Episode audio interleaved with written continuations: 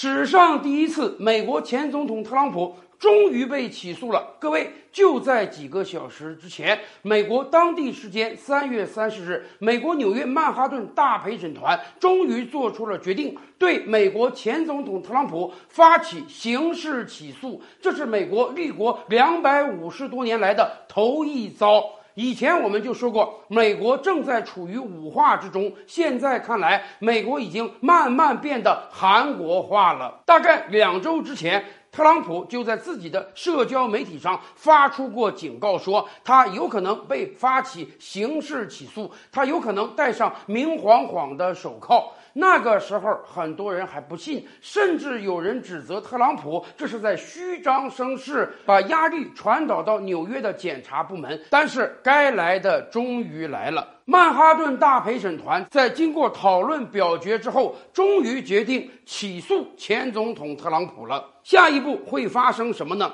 曼哈顿检察官布拉格会在未来几天公布特朗普的具体罪名，检察官办公室还有可能要求特朗普自首并接受传唤。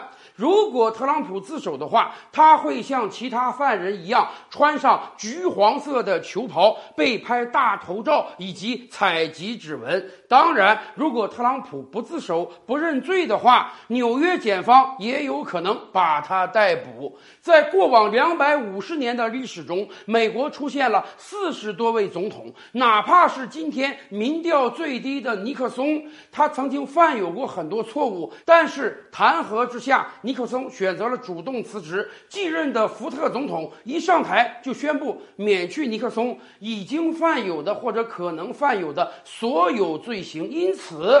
特朗普之前没有一位美国前总统被起诉。换句话讲，美国和韩国不一样，美国总统不会遭遇到政治清算，而这一次不同了。就像有的网友说的那样，难道未来美国会分裂成 USA 和 USB 吗？自从二零一六年特朗普当选总统以来，美国社会被分裂的愈加深了。而这一次，随着前总统特朗普的被起诉，我们可以想见。美国社会的动荡将更加的加剧。拜登总统执政两年以来，内忧外患，外有乌克兰战争使整个西方疲态尽显，内有通胀危机、银行危机、金融危机。是不是民主党觉得拜登的选情岌岌可危，支持度不断下降，所以只能通过迫害特朗普来挽回可怜的选情呢？然而这么做会不会让美国更加动荡不安呢？